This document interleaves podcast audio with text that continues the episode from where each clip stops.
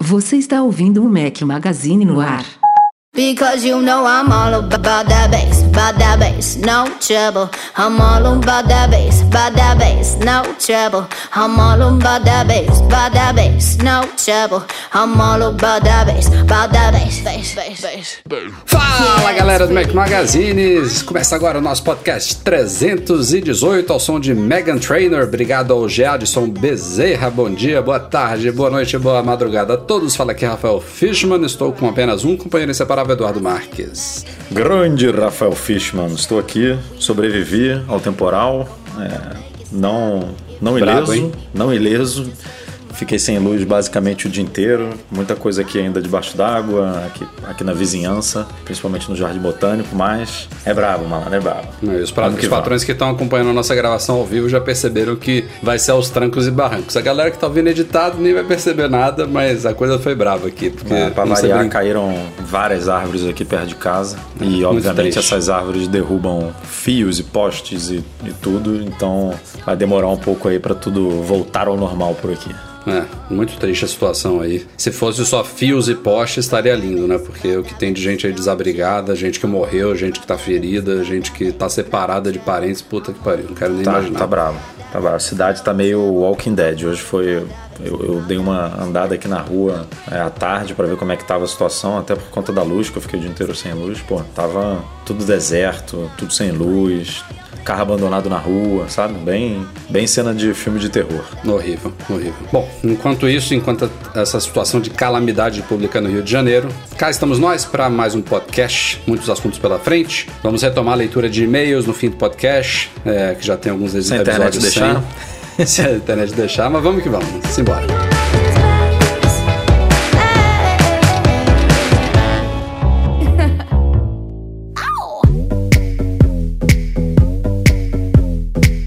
Podcast é patrocinado pela Alura, cursos online de tecnologia, que tem um recadinho para vocês. Fala, Gabriel. E aí, Rafael, fala pessoal da Mac Magazine, tudo beleza? Aqui é o Gabs Ferreira da Alura Cursos Online de Tecnologia.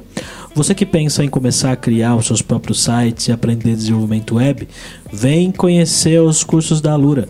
Nós temos lá cursos da base da web, HTML, CSS, JavaScript e temos uma formação especial para quem quer trabalhar aí como engenheiro, engenheira front-end, um guia de estudos para uma carreira de sucesso em desenvolvimento web. Acesse lá alura.com.br barra promoção barra Mac Magazine e ganhe 10% de desconto para estudar com a gente por um ano. Tivemos aí algumas semanas o lançamento dos novos AirPods, já falamos rumores, cobrimos lançamento, depois demos nossas primeiras impressões sobre eles, e aí começaram a pintar rumores e agora foi oficializado também o lançamento do Power Beats Pro. Que é a versão Pro do antigo Power Beats, né? Leva a marca Beats, mas a Beats há muito, já tem alguns anos que é uma subsidiária da Apple, então é a Apple lançando realmente novos fones Power Beats Pro. É, e eles trazem a mesma, o mesmo conceito de design do Power Beats anterior, que ao contrário dos AirPods, ele é um, é um fone bem focado em esportes. Ele é oficialmente à prova de suor, por exemplo, embora os AirPods resistam muito bem a isso. Já vimos testes de resistência aí dos AirPods até colocado em máquina de lavar e saiu depois funcionando perfeitamente, mas o Power Beats, ele pelo menos a promessa da Beats da Apple é que ele seja realmente focado nisso. E o design dele é muito diferente dos AirPods, né? Ele tem inclusive uma alça que vai por cima da orelha e a grande novidade dessa nova geração é o corte do cabo. O Power Beats sempre foi um fone sem fio, fone Bluetooth, mas esse sem fio era aquela, aquela comunicação entre o fone e o dispositivo, né? Pode ser o iPhone ou qualquer outro dispositivo móvel. Agora ele não tem mais o fiozinho conectando um lado ao outro, então é como se fosse um Power Beats mesclado com AirPods. É um fone totalmente sem fio, inclusive incorpora o mesmo chip H1 dos novos AirPods, então tem o suporte ao comando. É, não vou falar aqui para não sacar a galera, sacanear a galera, o comando de chamar Siri, tem os novos benefícios aí de confiabilidade e agilidade na conexão, tem melhorias na bateria, inclusive a bateria dele, pelo formato dele, é um fone maior do que os AirPods. É também de longa duração, os AirPods eu acho que a Apple está prometendo 4 ou 5 horas, Powerbeats vai a 9 horas de reprodução contínua e tem algumas outras pequenas mudanças de design ali. Tem, Aliás, não, sei se você, não, não lembrei se você falou aqui agora, mas tem controle, né? É, controle é, de volume ele já tinha, de né? reprodução já no, tinha. na orelha ali. Então, para quem não gosta dos dois toques ali dos AirPods, que você pode configurar para algumas coisas, mas não pode configurar para volume, por exemplo, é uma Porra, é um diferencial e tanto, né? É, ele tem um controle tanto de reprodução, que isso os AirPods têm, com controle de dois toques, mas principalmente de volume, né? Um lado você controla a reprodução, outro lado você controla o volume. Isso é realmente muito bom. Aliás, outra coisa também que faz falta nos AirPods, que era um rumor aí da segunda geração, quem sabe vinha na terceira, mas não veio ainda, é uma cor preta. Então, é, na verdade, não tem Power Beats branco, né? O branquinho é o clássico dos AirPods e o Power Beats vai vir em quatro cores, uma delas é a preta, e aí tem outras variações lá um, um pouquinho diferentes. Tem um verde, mas... um azul, um verde musgo, assim, um azul é. marinho e um é, bege, né? Um, um branco que não é branco, um amarelo. Exatamente. É um bege mesmo. Agora, a parte ruim é que o estojo dele. Aliás, eu acho que o estojo todo é bem ruim, eu diria, porque ele é muito mais trambolhudo que os AirPods. Eu diria que ele deve ter uns três vezes o tamanho dos AirPods. É um estojo bem maior, até porque os fones são maiores, então não tem como ser tão compacto quanto o dos AirPods. O que é bom é... para pessoas que perdem o fone, como aqui em casa. É, nesse aspecto, nesse aspecto vale. Agora a Apple não colocou wireless charging nele, então é um fone que está chegando depois dos novos AirPods e não tem recarga sem fio no estojo. Então é um estojo que tem um conector Lightning comum, você só pode recarregar ele via cabo. Aliás, independente da cor que você selecionar dos fones, o estojo sempre é pretinho. Então o Powerbeats é um estojo só preto preto, maior do que os AirPods. Também recarrega os fones ali, é as, são as mesmas 24 horas adicionais que os AirPods também proporcionam, que o estojo dos AirPods proporciona para eles, mas o estojo em si é versão única é de recarga com fio. E é muito mais caro, né? Tem, tem esses benefícios todos aí, tem a cor preta, tem o controle na, no, no fone, tem a bateria maior, tem o re, suporte a resistência maior para quem é esportista e tudo mais, mas tem um premium é, típico Apple, típico Beats, são 250 dólares pelo novo Power Beats Pro, é, que se você comparar injustamente com os AirPods com o estojo de recarga sem fio é 50 dólares a mais, só que a gente não pode comparar com esse porque a Apple continua vendendo, continua não, né? Ela vende também o AirPods, os novos AirPods com o estojo antigo, que é,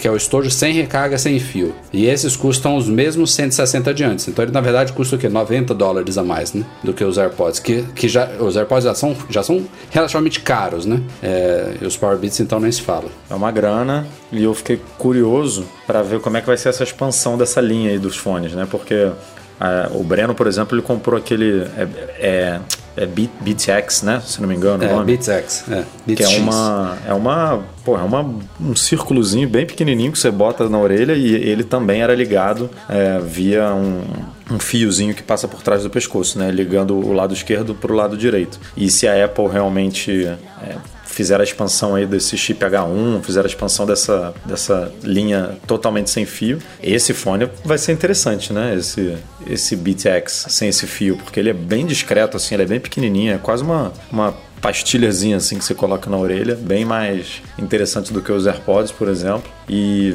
e o Breno que tinha problema com os AirPods, falava que funcionava super bem, que não caía da orelha, mesmo com o fio, que faz um peso, né? Imagina sem o fio. Então eu tô, tô curioso para ver sei, como é que vai tá? ser.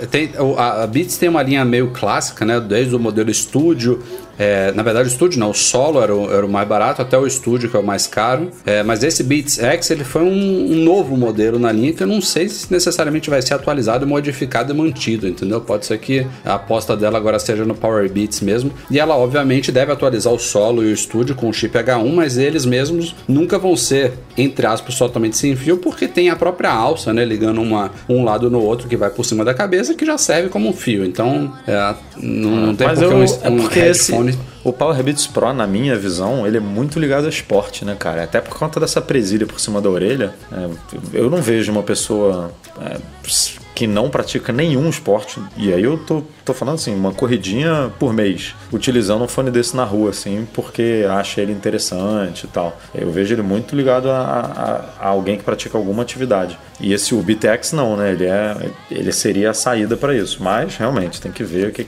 quais são os planos da Apple. Mas, mas eu queria ver um desses sem fio, deve ser bem, bem bacana. Numa atitude um tanto inédita, a Apple reduziu o preço do HomePod. Ela, ela reduziu mesmo, oficialmente na página dela, não é revendedoras autorizadas que estão trabalhando com preço menor, não. Lembrando, é óbvio que o HomePod está tá sendo vendido por enquanto em pouquíssimos países. A gente vai usar, obviamente, a base Estados Unidos. Ainda não está no Brasil e não está nem só no Brasil, nem em. Aliás, ele está só em 10 países, se não me engano. É, e, e, o motivo disso é a Siri, né? Ela, ela, ela tem, a Apple está otimizando, está adaptando a Siri para o uso com o HomePod, que é totalmente controlado por voz, né? A gente pode conviver com a assistente capenga, como a Siri é em outros dispositivos, porque eles não dependem da Siri para serem controlados. Então, tem gente que usa, tem gente que convive, tem gente que gosta, tem gente que odeia, mas ela não é a base. O HomePod sem uma Siri boa não funciona. Então, a Apple está realmente trabalhando muito principalmente na interpretação de comandos de, de reprodução de música, né? Em cada um dos idiomas que a Siri já é suportada para incorporar no HomePod e aí sim colocar ele no mercado. Então ele só está em 10 países e nos Estados Unidos, desde o lançamento, ele era vendido a 350 dólares, a Apple reduziu agora para 300 dólares. É uma queda significativa, se não me falha a memória, de 14% e levanta duas suspeitas, basicamente, que eu coloquei no post. Uma é que, é, como apontavam rumores, ele não está vendendo tanto quanto a Apple esperava. Segundo pesquisas aí do mercado de alto-falantes inteligentes, o HomePod capturou 6% do mercado americano, Lembrando, claro, que isso abrange todos os smart speakers, né? Tem smart speaker de 50 dólares e tem smart speaker de 400 dólares. Desse mercado inteiro, a Apple tem 6% com HomePod, né? Então, ela ainda deve abocanhar em termos de lucro muito mais do que 6%, mas é uma, uma fatia de, de, uma, de uma maneira geral muito pequena em um mercado potencial tão grande. E a outra hipótese que também foi rumorada aí nos últimos tempos é a possibilidade dela vir expandir a linha ou com modelos maior e mais mais potente, mais caro, ou, esse é o mais provável de todos, um, uma espécie de HomePod mini, né? Um, um, modelo um pouquinho menor, menos potente, mais acessível. Então pode ser o primeiro passo aí, é, mas é, um, é, uma boa redução, acho que é uma boa resposta que pode dar pelo menos uma alavancadinha, né? É, mas é curioso, né?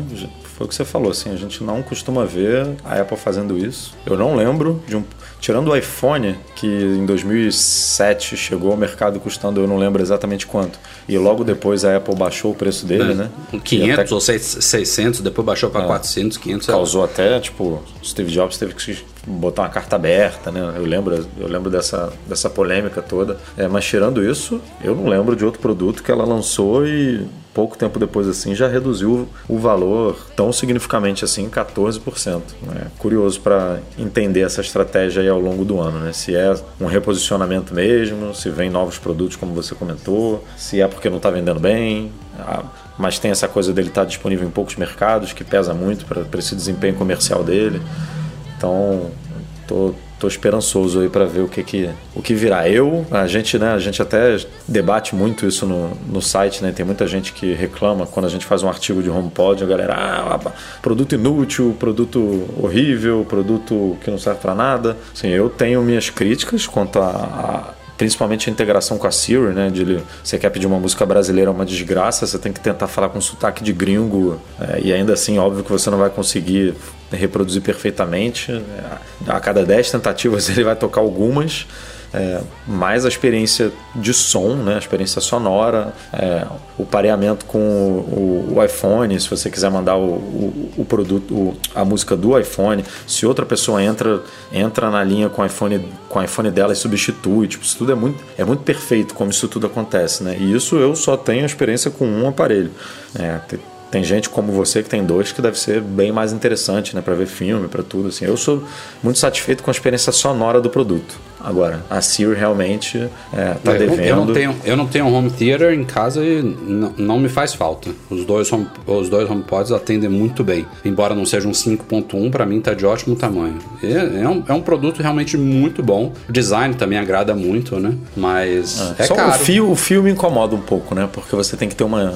Dependendo do lugar que você for botar, você tem que ter uma disposição muito boa, uma tomada ali muito perto pro fio não ficar aparecendo. O É, meu o, aqui. meu, o meu fica legal porque eu boto ele no rack, ele o fio cai logo pra trás, então nem dá pra ver ele. É, Mas eu lembro meu- na sua casa que o lugar onde você botou é ruim mesmo. É, numa prateleira, assim. Uhum. não- não- se eu colocasse onde você colocou, ele ficaria muito escondido, o som não ganharia uma amplitude legal na Sim, sala. sim. E aí eu tenho que botar ele em cima na prateleira e não tem tomada ali. Então fica o fio exposto, assim. E ainda tem É. o tra- trambolho do adaptador, né, na tomada. Então fica um negócio meio esquisito.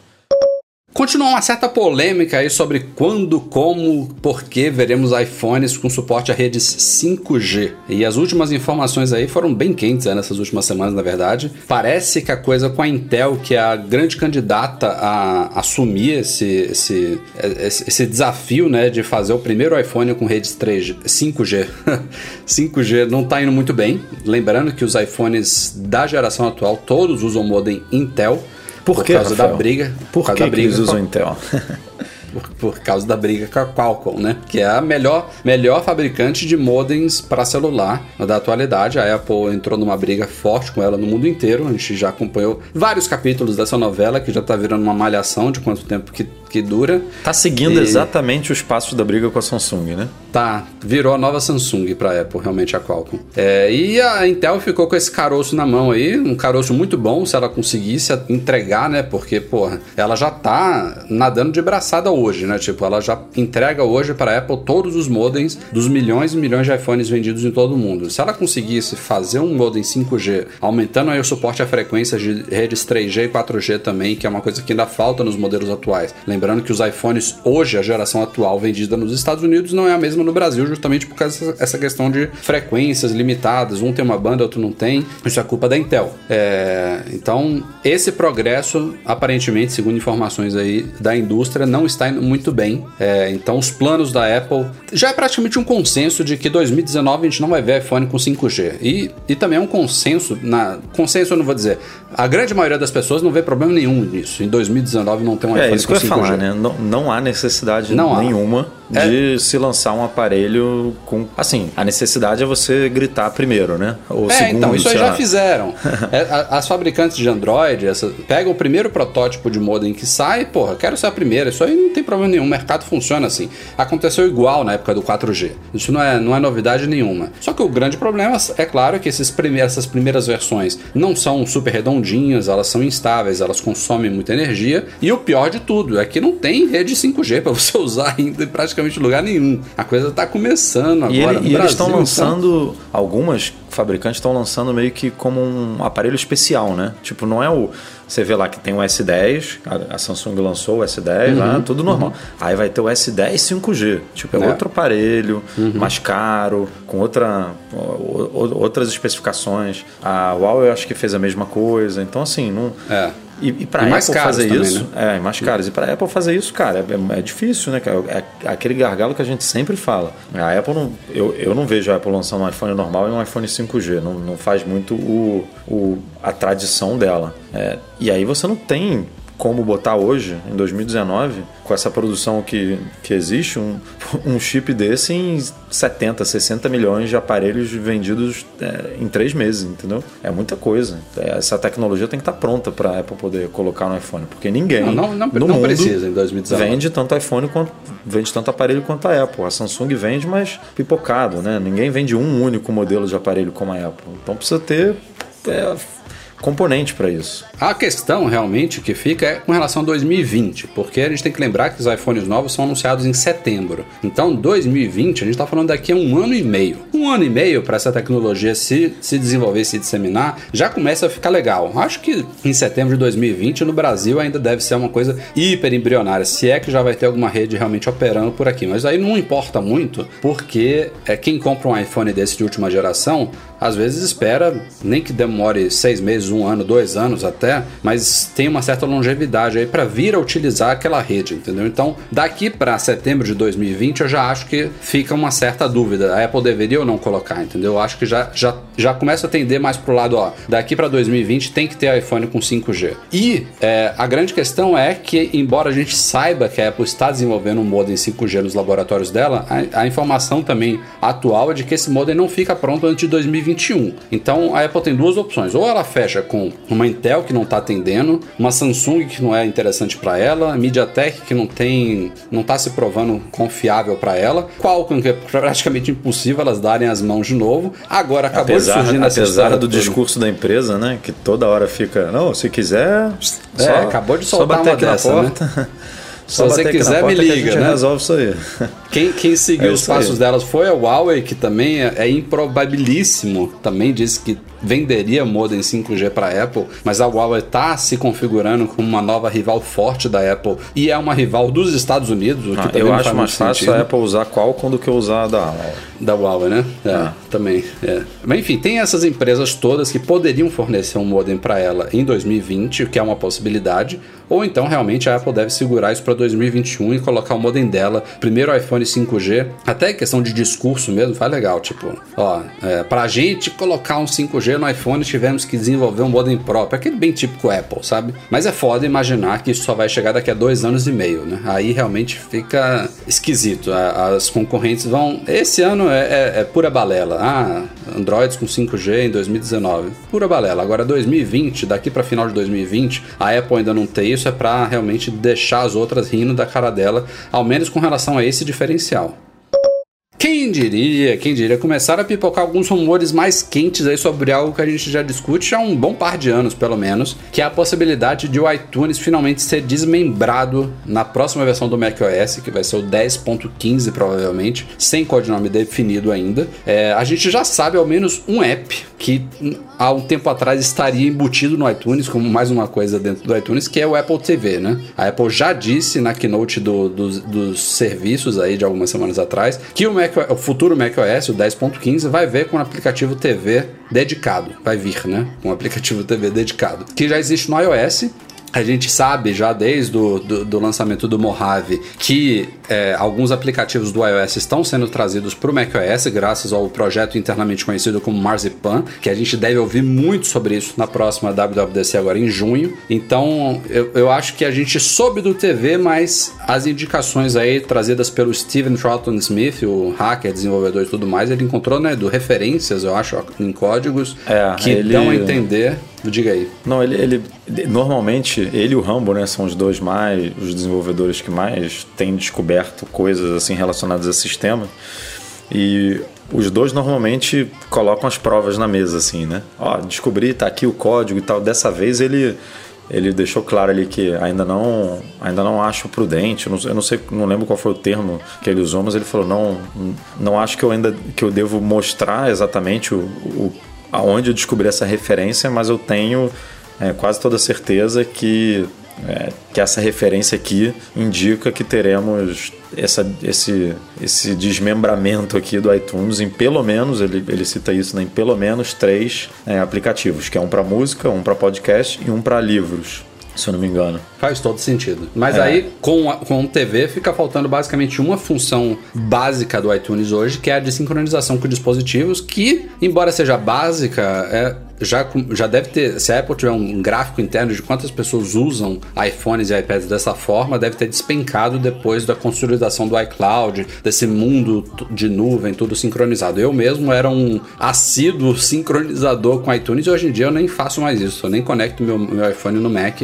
faço tudo realmente pela nuvem. Então, pego o meu exemplo, deve ser realidade para muitas pessoas. Mas não dá para eliminar essa possibilidade. Então, teria que ter um ambiente para isso. E a galera da velha guarda deve lembrar que há muitos anos a gente tinha um aplicativo, um utilitário embutido no macOS, na época OS 10, que era o iSync, que era utilizado para outras coisas na Apple, para sincronização de conteúdo com outros tipos de celulares na época e tudo mais. Esse aplicativo foi aposentado já tem Mas, assim, uns bons anos. Eu, eu questionei isso no artigo, de que precisaria, e eu até imaginei que poderia rolar não dentro de um aplicativo, poderia, poderia ser uma, um novo íconezinho ali nas preferências do sistema, alguma coisa assim para você. Mas, mas será que o terreno já não está preparado para você realmente limar isso? Para você virar e falar, ó, se você quer sincronizar é, conteúdo, né? Se você quer sincronizar conteúdo, é, basta ter uma conta iCloud e aí você sincroniza tudo.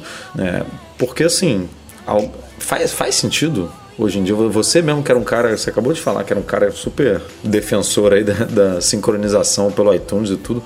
Você hoje só é, dificilmente alguém vai sincronizar o conteúdo, né? Tipo, os contatos, o calendário, é, as mídias. É, o, o, principal, o principal era aplicativos. A Apple matou isso. Então foi o que me forçou mais a abandonar esse, esse conceito. E ela deve ter matado já pensando no futuro. Agora, Talvez, um, uma das é. funções que não, é, não tem muito a ver com sincronização, mas que eu acho que tem que ser mantida é o backup. Isso tem que ter algum ambiente para fazer. É, Qual seria isso... o ambiente? Eu acho que preferências do sistema poderia ter ali alguma opção mesmo é, indicando isso. Não sei, não sei exatamente o que, mas não sei se dentro Talvez de expandir o Time Machine, botar um Time Machine integrado aos dispositivos, né? Ampliar aquela área ali, não sei. É, e uma coisa que pega muito é quem, quem é contra serviço de streaming também, né? Quem não assina Apple Music, nem Spotify, nem nada. Cara, cheio de mídia, cheio de, de, de música no iTunes ou no novo aplicativo que a Apple lançar e ele quiser sincronizar isso com o telefone dele, aí realmente é. vai ser difícil, né? É. Aí só se, sei lá, tivesse um iTunes Match da vida, alguma coisa. É, mas, mas é, eu não sei, eu, eu questionei isso, mas eu pensando aqui agora, eu vejo a Apple limando isso, sabe? Tipo, aquela hashtag coragem dela lá, que ela tem para algumas coisas e para outras não, eu vejo ela tendo uma coragem para isso, assim, para se limar, para se livrar disso. Mas é outra coisa que preocupa também nessa história é a questão de recursos, né? Porque o iTunes, embora ele seja um, um aplicativo um tanto jurássico, que já teve épocas piores, a Apple deu uma otimizada boa nele, embora ele tenha ainda muitas, muitas funções embutidas. É, hoje em dia eu não, eu não acho tão traumático assim ter que eu abrir um iTunes. Teve uma, teve uma época dele, algumas versões atrás, que ele estava realmente terrível, tava um aplicativo pesadaço, assim, inutilizável. Hoje em dia tá tranquilo. E, e com o, o, TV ele vai perder mais relevância, mais coisas ainda, né? Porque. É, mas o que eu ia falar, Edu, é que, embora ele, ele seja esse aplicativo jurássico, isso também dá a ele muitos recursos que eu não sei se a Apple vai se preocupar levar todos aos aplicativos separados, entendeu? Sei lá, controle de música, será, será que vai ter todas as opções que tem hoje de seleção, de reprodução, de gerenciamento, de, sei lá, crossfade, de equalização? A Apple tem que pensar nisso, né? Porque se for só transpor o aplicativo música do iOS, não, não é a mesma coisa, entendeu?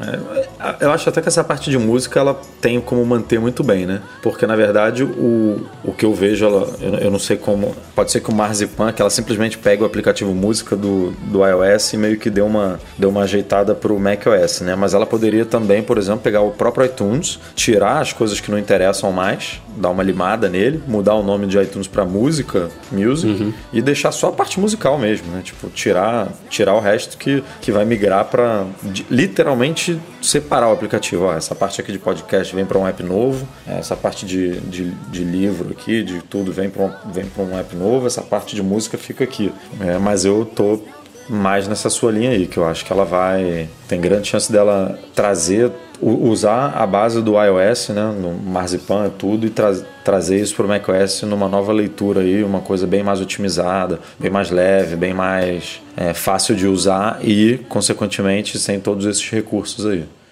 Vamos falar um pouquinho sobre rumores aí de produtos para 2019. Primeiro tivemos o Meiko Takara, que é aquele blog japonês que não tem um histórico 100% impecável, mas até que é um histórico bom. Eles falaram sobre os iPhones de 2019, repetiram aí que a gente deve ter realmente iPhones com três câmeras este ano, mas fizeram uma certa salada de frutas aí com relação aos tamanhos de telas. Eles disseram que os, o tal sistema de três câmeras estaria em dois iPhones com telas OLED, um de 6,1 e o outro de 6,5 polegadas. O que é curioso, né? Porque a linha atual, os iPhones top, que são o 10S e o 10S Max, um tem 5,8 e o outro 6,5. Enquanto o 10R, que é o, inter, o intermediário, não, o mais barato, ele tem uma tela de tamanho intermediário de 6,1 polegadas. Então, assim, essas informações são muito preliminares, tem meses pela frente, os caras às vezes, ouvem coisas lá dos fornecedores da Ásia e misturam uma com a outra.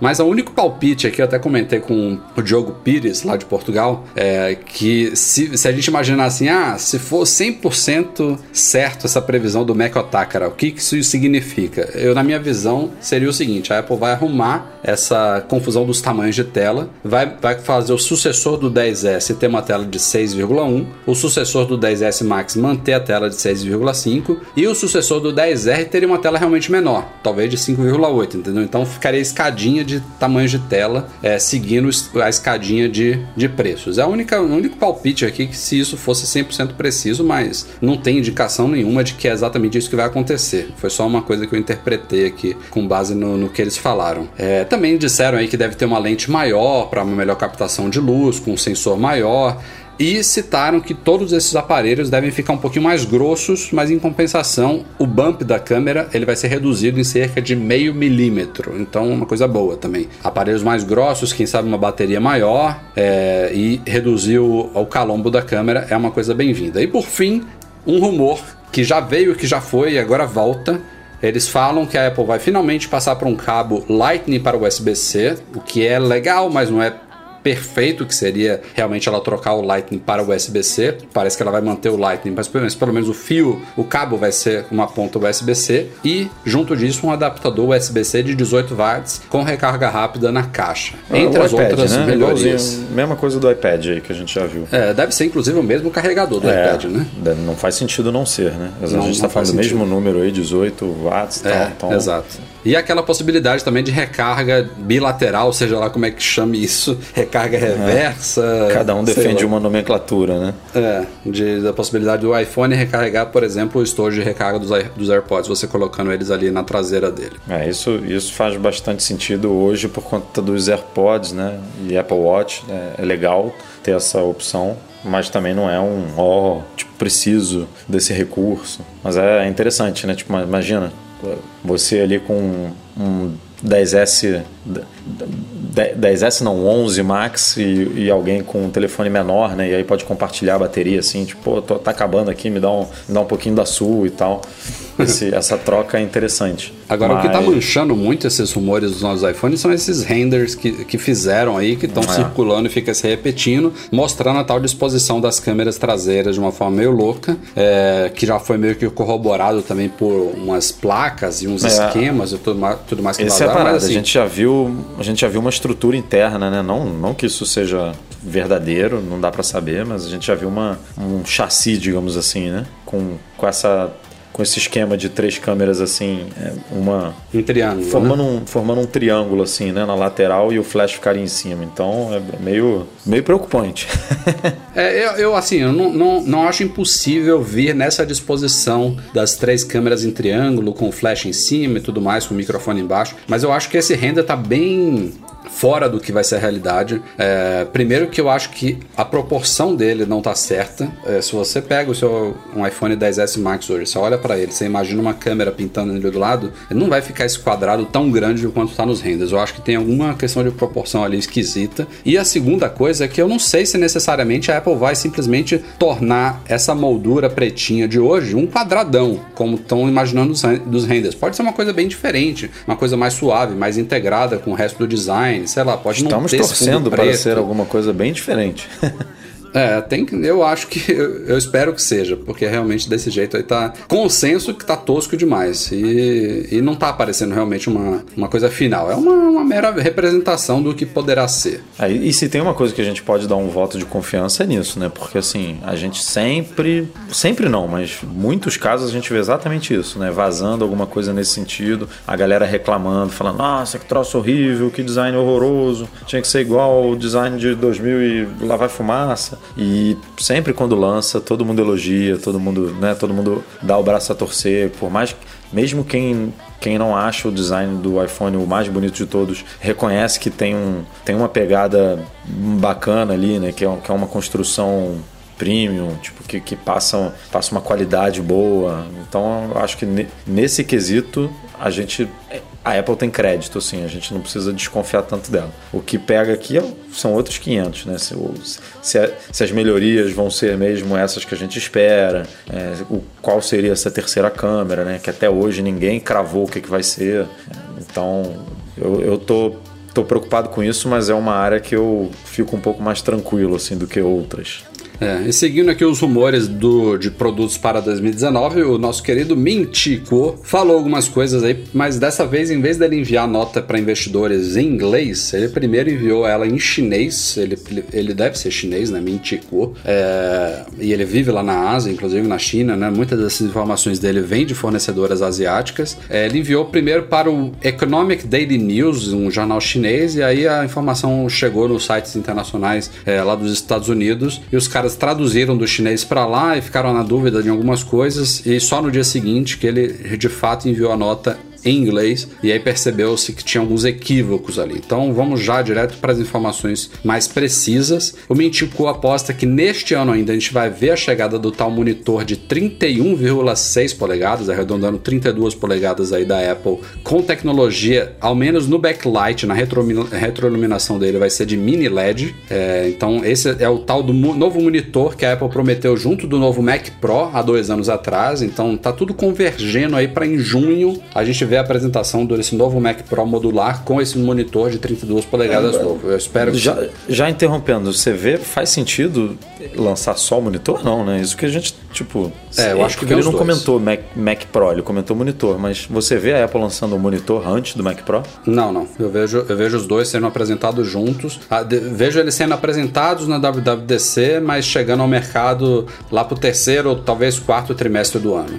É minha, meu palpite. Não, é isso que eu imagino também. É. E tem outra, outra informação também que ficou meio confusa, é que já tinha informações aí de outros rumores de que a Apple deve lançar um novo MacBook Pro de 16, 16 polegadas e meia para complementar a linha este ano. Isso provavelmente vai continuar, mas o que o Ming Kuo falou dessa vez é que a Apple também estaria trabalhando em novas gerações de iPad e de MacBook Pro que vão ter realmente telas de mini LED, essa tecnologia aí que é bem parecida com OLED, mas não tem, por exemplo, o problema de burn-in. Então, isso é uma coisa que a Apple está trabalhando, está investindo bastante. Mas esses novos iPads e MacBook Pro com tela de mini LED devem ficar para 2020 ou 2021. Então, essas são as informações atuais. Para 2019, teremos provavelmente uma nova linha de MacBook Pro, trazendo possivelmente um novo modelo maior. Lembrando que ela já teve, né? Época de MacBooks Pro e de PowerBooks G4 de 17 polegadas. Então, pode ser que a gente veja de novo aí reintrodução de um, de um terceiro modelo maior este ano. O monitor, o Mintico não falou, mas deve ter o tal do novo Mac Pro.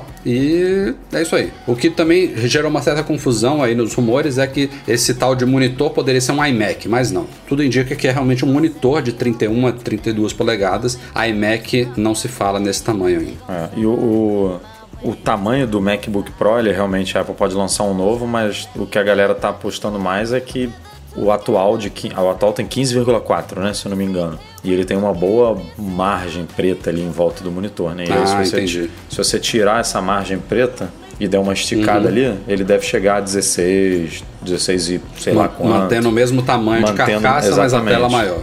É, é, Faz sentido. É uma, é uma das apostas. Então, é, até porque de 15,4 de 15 para 16 e pouquinho, não sei se valeria uhum. a pena, né? Tipo, man, manter esses dois à venda. Mas ela pode. Nada é, nada é final agora, né? Momento polêmica em relação ao Netflix, ou é a Netflix? É feminino Acho que é o Netflix. Acho que é. É? Eu acho, que, é, é a. Não, vamos, vamos, aí. Vamos ver aqui. Eu acho que é a. Enquanto isso, eu vou explicando.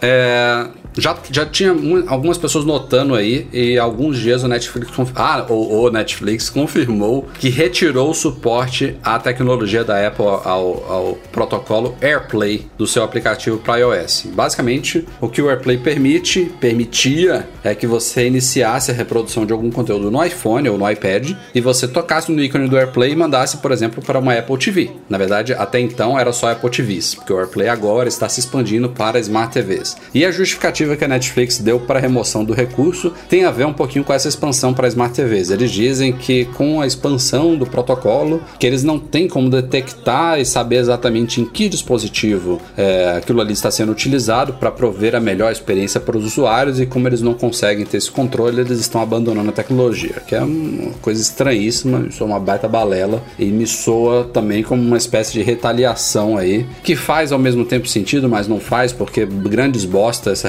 retaliação, tem outras formas de brigar com a Apple, mas é, é uma coincidência é, forte demais pouco tempo depois dela anunciar o Apple TV Plus, né? Que é um- uma espécie de concorrente dela com produções próprias e tudo mais. E aí, é feminino ou masculino, Edu? Feminino.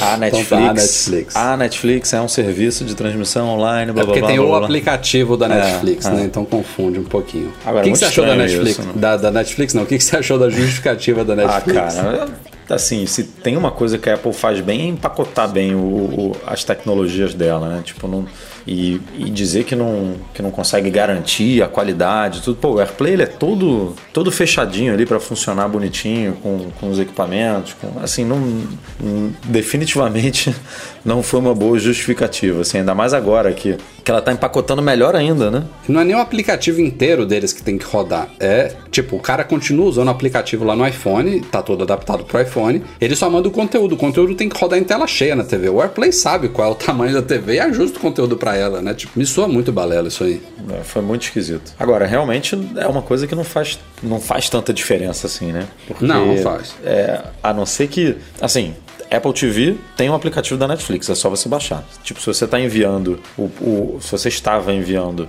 o conteúdo de AirPlay do iPhone para Apple TV, é, porque não tem o, o aplicativo, é só ir lá e baixar, porque até as antigas têm o aplicativo. As Smart TVs que, são, que vão receber AirPlay 2, todas têm aplicativo do Netflix. É, inclusive já vem, você não precisa nem baixar a parada. Você comprou a Smart TV, ele já vem instalado. É, basta fazer o login lá. Então é é só no caso de você, sei lá, não você não tá em casa, tá na casa de um amigo, de um familiar, que, que a pessoa não tem Netflix. Aí você, que é um usuário Netflix, que é um assinante, fala, pô, eu quero ver alguma coisa aqui na sua casa, e já que você não assina, eu vou jogar para sua televisão. É o único caso assim que me passa pela cabeça, porque o resto Exato. não tem não tem motivo para você usar isso. É, mas, assim, independente de ser muito utilizado ou não, o fato é que é, é chato quando a- as empresas retiram algo que já é oferecido há tantos anos, né? A coisa tava lá, funcionava bem, aí o cara tira do nada e dá uma justificativa meio idiota. Isso que dá raiva. É. Depois de um bom tempo exclusivo no mundo Android, acaba de chegar a App Store, inclusive a brasileira, o WhatsApp Business, que é a versão empresarial do WhatsApp. E é bacana porque, embora o aplicativo em si não tenha tantas diferenças assim, ele tem alguns recursos aí de mais focados em negócios, como por exemplo você definir uma mensagem de ausente, enfim, fica um- uma coisa mais, mais, mais formatada para principalmente pequenas empresas, obviamente, grandes empresas têm outros sistemas mais avançados aí de comunicação com clientes, mas para pequenas e médias empresas eu diria, é uma boa porque você consegue rodar dois WhatsApps em um iPhone só. Então você tem a sua conta com seu número de telefone principal no WhatsApp normal e você pode agora ter um ambiente empresarial com outro número, que pode ser inclusive um número fixo, né? Um número de trabalho mesmo empresarial configurado na versão business do WhatsApp. A gente já fez um artigo lá no site, obviamente, falando do lançamento. Antes a gente já tinha feito um artigo também mostrando um pouquinho do, do artigo funcionando, mas o nosso colaborador Vinícius, é, Vinícius Porto está trabalhando num artigo mais completo aí, mostrando como tudo funciona e respondendo muitas dúvidas de vocês aí sobre o WhatsApp Business. Aliás, falando em WhatsApp, tem outra novidade, essa mais aguardada ainda, vindo por aí. Ainda não, não, não chegou, ainda não está na verdade nem no test flight, né? Para quem testa as versões beta do WhatsApp, vai chegar muito, muito em breve, mas aquele blog WA, né? Que de WhatsApp é info. Putz, agora eu até esqueci o nome. WA Info. É WA Info, né? É isso? WA é Info Beta, Um blog, um assim. blog aí focado no WhatsApp. É, ele conseguiu screenshots ter acesso aí à versão para iPad do WhatsApp, que já é aguardada há muitos anos. É, a interface não tem surpresa nenhuma, até porque o WhatsApp já roda, por exemplo, no Mac, né? A gente tem o WhatsApp Web, o WhatsApp Desktop, então é basicamente transpor isso aí para um ambiente do iPad. E o É, WhatsApp versão- Web Desktop é basicamente a mesma coisa, né? é a mesma coisa, é. E, e não tem por que não ser também, né? Agora a questão é o como que isso vai funcionar, né? Porque o WhatsApp desde sempre é associado a um número de telefone. O WhatsApp Web ele se comunica com o iPhone, você precisa estar com o iPhone conectado, o iPhone continua fazendo toda a intermediação das mensagens, você simplesmente está usando uma interface na web ou no computador ali para controlar o iPhone, digamos assim. E no caso do iPad, parece, pelo menos de acordo com as informações do blog, que vai ser um pouquinho diferente. Vai ser um aplicativo independente do iPhone, então você vai ter que configurar um número diferente ali. Que é uma coisa boa e ruim ao mesmo tempo, né? Porque tem uma galera que quer o WhatsApp no iPad simplesmente para usar o iPad para se comunicar com, da forma como já se se comunicam no iPhone. É, mas em compensação também essa gambiarra aí de, de ter uma interface conectada ao iPhone é muito escrota, né? Porque a gente já vê, por exemplo, e não dá para não citar o Telegram, que é todo na nuvem, que tem uma conta única que você acessa de qualquer lugar, você acessa todas as suas mensagens sincronizadas, tudo lindo, funciona em todas as plataformas e não tem problema nenhum, né? Até hoje o WhatsApp não migrou para isso. É, eu acho que isso pode vir a acontecer é, com aquela futura migra, me, me, migração, não, futura mescla que o Mark Zuckerberg citou alguns meses atrás do WhatsApp com o Messenger e o, e o Instagram, né? Deve entrar nessa, nessa, nessa coisa também. É muito Pode ser que isso. tudo vire. Não dá pra imaginar uma... como, é que, como é que seria um negócio desse. É, ele quer mesclar todas essas redes de comunicação da, do guarda-chuva Facebook numa coisa só. E aí pode ser que quando isso acontecer, a gente tenha realmente uma conta única Facebook que acesse tudo, sincronize tudo. Não sei como é que vai ser, mas o fato é que tá vindo um WhatsApp para iPad e aparentemente não vai ser é, a mesma coisa que o WhatsApp web ou desktop. Okay. Eu, eu não consigo nem entender como é que isso é, porque teria que ser alguma coisa meio parecida assim com o WhatsApp Business, né? Você poder cadastrar um número que não está no aparelho, né? Não necessariamente está no aparelho, porque... É, senão ele seria, ele seria restrito ao iPad com celular, né? Bizarro. Não é, é muito, é muito louco isso. Não, eu não... Agora, é, esse, essa forma de, de trabalhar faz sentido porque senão você teria que realmente estar com o iPhone ali do lado toda hora, né? E, e não, não sei se é o me melhor cenário. Às vezes a pessoa que está usando o iPhone justamente está com o iPhone ali para não precisa do, do, do tá com o iPad ali, não precisa do iPhone do lado. Então, é, é, teria mesmo que funcionar. É, faz sentido funcionar sem o iPhone do lado, mas eu não sei como que vai ser esse cadastro é, desse número. Será que você vai poder cadastrar o mesmo número, por exemplo, é, do, do que você usa no iPhone? E aí eles funcionam de forma independente, assim, tipo, sem, sem precisar estar um ali do lado do outro? Porque senão não faz muito sentido isso, você botar um segundo número ali. É, acho que logo logo deve pintar mais informações sobre como isso vai funcionar. São coisas preliminares aí que eles ouviram. Aliás, Facebook poderia aproveitar o embalo e fazer a mesma coisa com o Instagram, né? Pelo amor de Deus, quantos anos. Aliás, é, esses dias o, tem aquelas lembranças do Facebook, né? Que é, diariamente ele te, ele te lembra ah, o que, que você postou há um, dois, três, quatro, cinco anos atrás nesse dia. E aí apareceu esses dias um post meu, eu acho que de 2016, eu acho, falando, reclamando como que era absurdo até assim, hoje. Já, já, está na hora do, do, do Instagram. Não, eu reclamava de duas coisas em relação ao Instagram. Eu achava um absurdo o Instagram até hoje não ter suporte a iPad e não ter suporte a múltiplas contas. Isso foi em 2016. O suporte a múltiplas contas veio, já tem um bom tempinho aí finalmente, mas a iPad até hoje é bizarro. Falamos aí em podcasts passados também que a Apple começou a ampliar o suporte à sua garantia estendida, vamos dizer assim, chamado Apple Care Plus aqui no Brasil. É, o Apple Care Plus ainda não é vendido no Brasil, mas já tinha um bom tempo que ele era aceito nas duas lojas oficiais, a do Village Mall no Rio e a do Morumbi em São Paulo. Então, quem tinha um iPhone comprado com Apple Care nos Estados Unidos, com os dois anos de garantia, com suporte a trocas acidentais e tudo mais, isso já era aceito há muito tempo, aliás, talvez desde sempre aqui no Brasil, nas duas lojas oficiais. A gente falou em podcasts passados e no site que a Apple agora está ampliando o suporte ao Apple Care Plus para toda a sua rede de centro de serviço autorizados no Brasil. Então, é, se você mora em um lugar que não tem Apple Store, então não quer concorrer com toda a torcida do Flamengo que vai brigar por atendimento lá diariamente, você pode levar numa assistência técnica autorizada aí que ele vai ser atendido, inclusive no mesmo, nos mesmos moldes da, da Apple Store, sem cobrança de taxa, né? Que é uma coisa que acontece lá fora, justamente porque o Apple Care Plus também é vendido, né? Ele é vendido, então a Apple também pode cobrar taxas por ele. Como ele não é vendido aqui, é uma espécie de cortesia esse suporte, digamos digamos assim. Mas a novidade deste podcast aqui é que esse suporte expandido também agora se aplica a Macs, iPads e Apple Watches. Todos esses têm plano Apple Care Plus vendido lá fora e agora está tá sendo aceito isso aqui no Brasil, tanto nas duas lojas oficiais quanto no centro de serviço autorizado, o que é excelente, muito bom. Excelente, até, até para quem mora, como você falou, no Rio ou em São Paulo, porque é uhum. é, uma, é um parto você conseguir atendimento, então é, ter essa opção numa, numa assistência do lado da sua casa ou muito mais perto da sua casa que você consegue marcar horário bem fácil ali pelo aplicativo Apple Support. Agora, Apple, Apple Support não é suporte da Apple, né? O nome do aplicativo. Uhum. É, porra, facilita muito as coisas, muito mesmo. Então, foi uma notícia muito aguardada aí por muita gente. Muita gente comemorou aí né, é, nos comentários, nas redes sociais, quando a gente publicou a, a, a notícia, porque faz muita diferença mesmo. É, a única má notícia dessa história é que, por enquanto, ele não é vendido aqui no Brasil. E a gente até tinha, já tem um bom tempo, já que a gente publicou no site, um tutorial ensinando como comprar o Apple Care Plus online. E a gente tem relatos aí de que a Apple fechou isso aí. Não sei se foi a Apple, tem. se foi algum outro, algum outro motivo que prejudicou, mas parece que a dica não está funcionando mais. Fechou mesmo, porque eu, eu fui comprar o.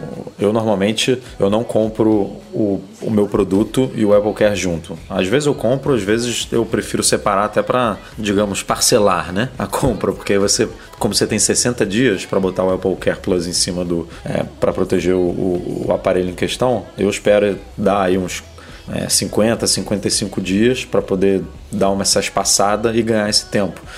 E aí eu tentei fazer isso no meu Apple Watch, quando eu fui tentar comprar, nada, é, não passava o cartão. E aí o que a suspeita, conversando aqui internamente, né, é de que é, eles trocaram o, o billing, né, a forma de, a forma de cobrança, e agora eles fazem uma verificação é, por país mesmo, e aí como não vende, como o Apple Care só vende nos Estados Unidos, você está comprando no site americano, que, que não é o, o não é a loja americana, né?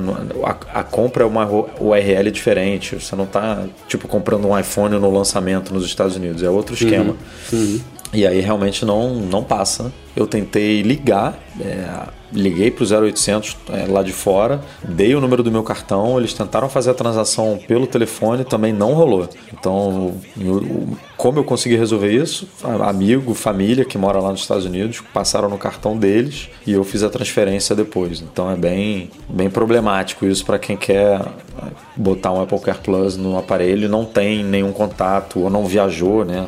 Pediu para alguém trazer e tal. Então aproveite e peça para botar na hora, na loja, quando for comprar o produto que aí já resolve o problema de uma vez só. É, e é, é até bom também que não corre o risco de perder os tais 60 dias, né? Porque você deixa para depois, é facinho, o tempo passa rápido, você perdeu o prazo.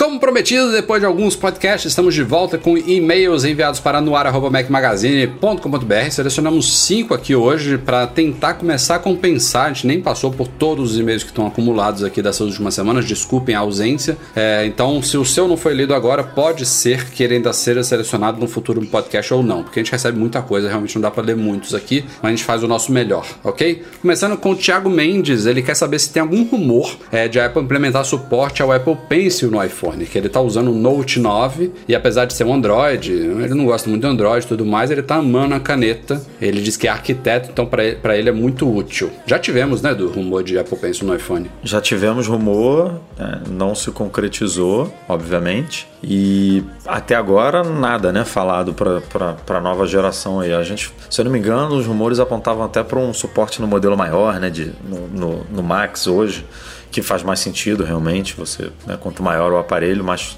mais confortável é usar uma canetinha, um lápis. Mas não, tão, não há nada se falando aí para os modelos desse ano sobre isso não. Então acho bem improvável, pelo menos nessa altura do campeonato, que isso aconteça. Infelizmente aí para é, veio, veio no iPad Mini, né? O iPad Mini é agora o menor dispositivo com suporte ao Apple Pencil, 7,9, que é 8 polegadas, né? Então se para pensar ainda é um tantinho maior do que o iPhone Max. Mas por enquanto nada, Thiago.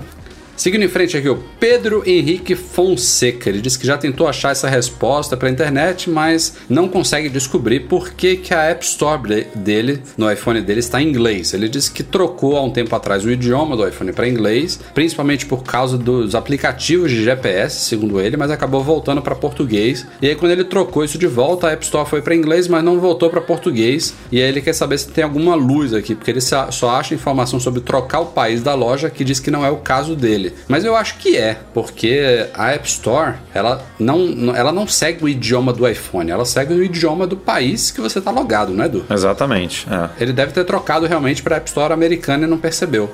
É, tem alguma coisa aí mesmo, porque eu sempre usei o iPhone em português e eu tinha a minha conta americana e acontecia isso. É, tudo na App Store era em inglês, era update em vez de atualização. É, e, e aí depois que eu migrei para a loja brasileira, fica em português, numa boa. E é até difícil fazer essa troca de, de loja pela, troca de, de país na loja pela App Store, né? Bem, eu nem lembro Pois se é, tem isso eu como fazer eu não isso. sei como é que faz isso agora. Eu, eu sei que dá pra você. Eu acho que o que ele tem que fazer é deslogar da conta dele e logar de novo. É, Porque e- se a e- conta dele for brasileira, ele vai trocar pra brasileira. É, eu acho que o- a- o pulo do gato é esse aí. Agora, pra trocar, eu só. Eu, eu acho que só de um jeito, assim, tipo, você desloga, né? Você sai da loja e aí você. no- a- acho que a última vez que eu fiz isso foi assim. Aí eu entrei no, no Mac, botei uma URL de um aplicativo na loja americana, aí pelo iPhone, pela continuidade ali, eu abri o Safari, aí ele manda, ah, você quer abrir a App Store? Aí eu falo sim, aí ele diz, esse aplicativo é americano, você quer abrir a loja americana? E sim, aí ele abre a loja americana. O Alisson Perrocha disse que em uma eventual migração do Android para iPhone, ele pergunta se tem alguma forma de recuperar no iPhone o backup das conversas do WhatsApp. Eu acho que nativamente não, mas eu acho que existe aplicativo para isso, não tenho certeza. E cara, Você já ouviu alguma coisa, Edu? Será que o não, aquele oficial não deve fazer não, né? Aquele Move to iOS. Não sei se ele tem essa Não, não. é, alguma Não. opção nesse sentido. Cara, porra, o WhatsApp é tão problemático, né, cara? Porque você vê o Telegram, você, você loga no, no aparelho novo, ele puxa a parada inteira, tá resolvido, pronto, acabou. Beijo, tchau. É, é- é chato isso do, do, WhatsApp. Realmente é. Porque É, ele não faz. volta, volta o que a gente estava falando aqui, crit- criticando da questão da versão do iPad e tal, que em aplicativos de nuvem não existe esse problema. Você não tem nem que se preocupar com backup. Você simplesmente loga no aparelho novo e acabou, tá tudo lá. O Telegram é lindo demais por isso. Eu não- eu realmente não sei aqui o que falar para. a gente pode dar até uma pesquisada nisso. Pode ser que seja uma boa. Se uma algum boa ouvinte souber aí, post. Fala que a gente lê no próximo podcast pro Alisson. Penúltimo e-mail da semana veio do Guilherme Olehenic, ou Olegenic.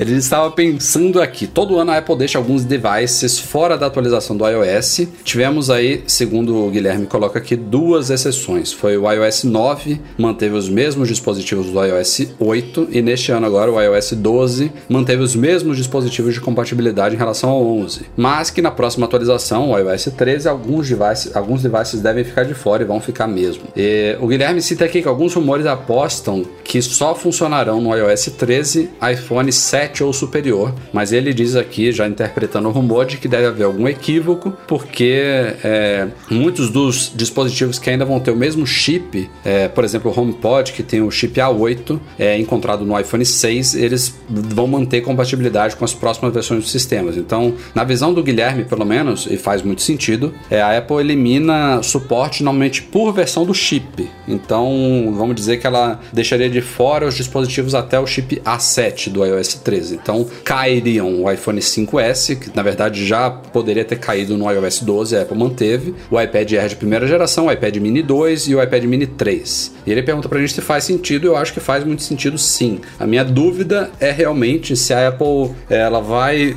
é, neste ano eliminar a linha que ela poderia ter eliminado no ano passado, que ela não eliminou por causa da polêmica em relação à performance do iOS 11, né? Foi muito criticado, então a Apple estendeu aí a compatibilidade, falando, ó, aqui no 12 a gente reconhece que estava ruim, então a gente está mantendo a mesma compatibilidade e resolvendo o problema com os dispositivos antigos. Foi nobre. Então ela poderia ter matado esses dispositivos no ano passado e não matou. Então o que, que acontece agora? Ela mata os que ela mataria no ano passado ou ela mata os que ela mataria no ano passado mais o que ela mataria neste ano? Entendeu? Essa é a dúvida. Porque eu não me surpreenderia se caísse um número maior de dispositivos esse ano, não, compensando, entre aspas, o que ela fez no ano passado. É, porque tudo é uma mistura, né, cara? É, é legal ela esse legado, né? Ela dá suporte para os aparelhos mais antigos, mas ao mesmo tempo isso freia muita coisa, né? Porque quanto mais novos são os aparelhos que você está oferecendo, está distribuindo sua atualização, mais tecnologia, é, mais poder, mais coisa você pode colocar ali no sistema, porque você está exigindo, você tem aparelhos com um bom poder de processamento, GPU, de tudo, para poder rodar aquele sistema.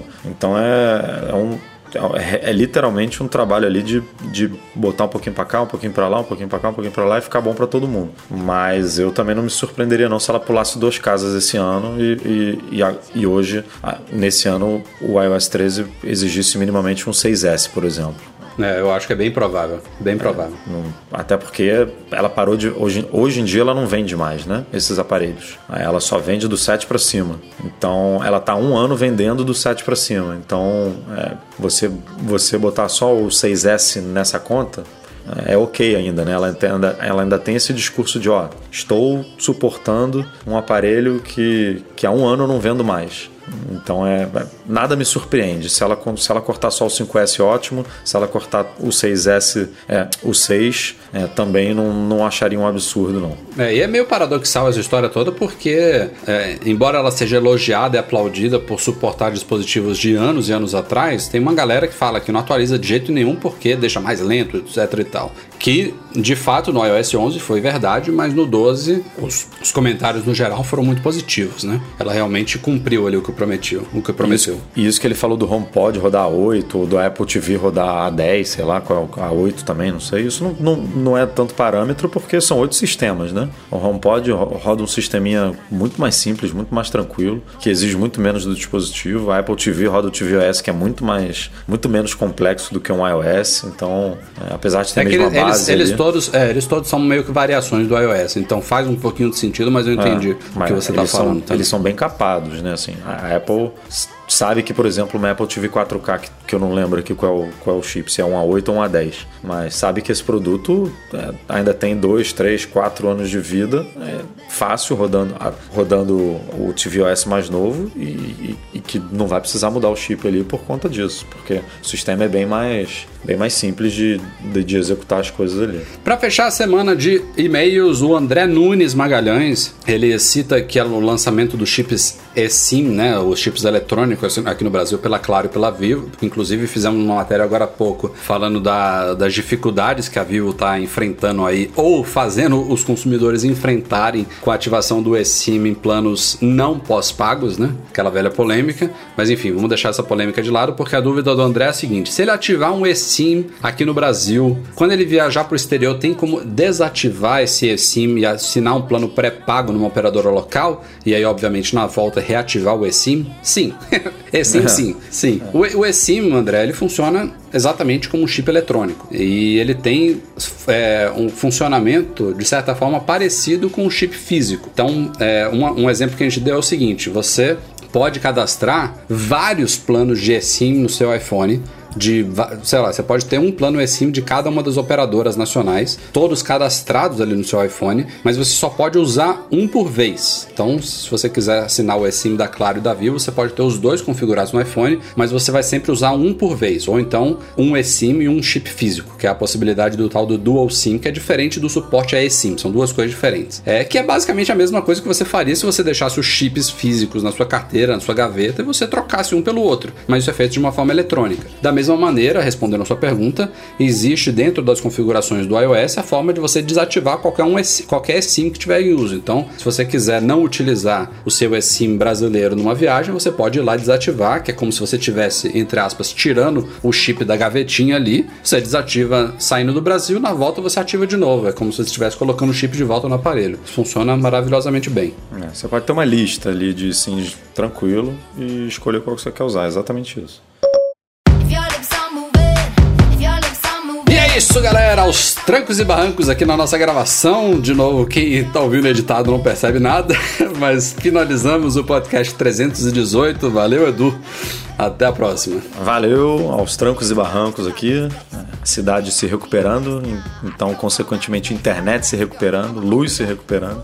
Na semana que vem, se Deus quiser, tudo melhor aí, com mais boas notícias. E vamos que vamos. O nosso podcast é um oferecimento dos patrões Platinum GoImports.com.br, Macs a preços justos no Brasil, Mac Services, a melhor assistência técnica especializada em placa lógica de Macs e monetize a solução definitiva de pagamentos online. Fica um grande agradecimento à galera do Patreon e do Catarse, especialmente nossos patrões Ouro, Beto Chagas, Emir Zanatos, Leonardo Fialho, Lucas Garibe e Luiz Deutscher. Um grande abraço também para o Eduardo Garcia, que é nosso editor do podcast, a todos vocês. Obrigado pela audiência de mais um podcast. Nos vemos na semana que vem. Tchau, tchau.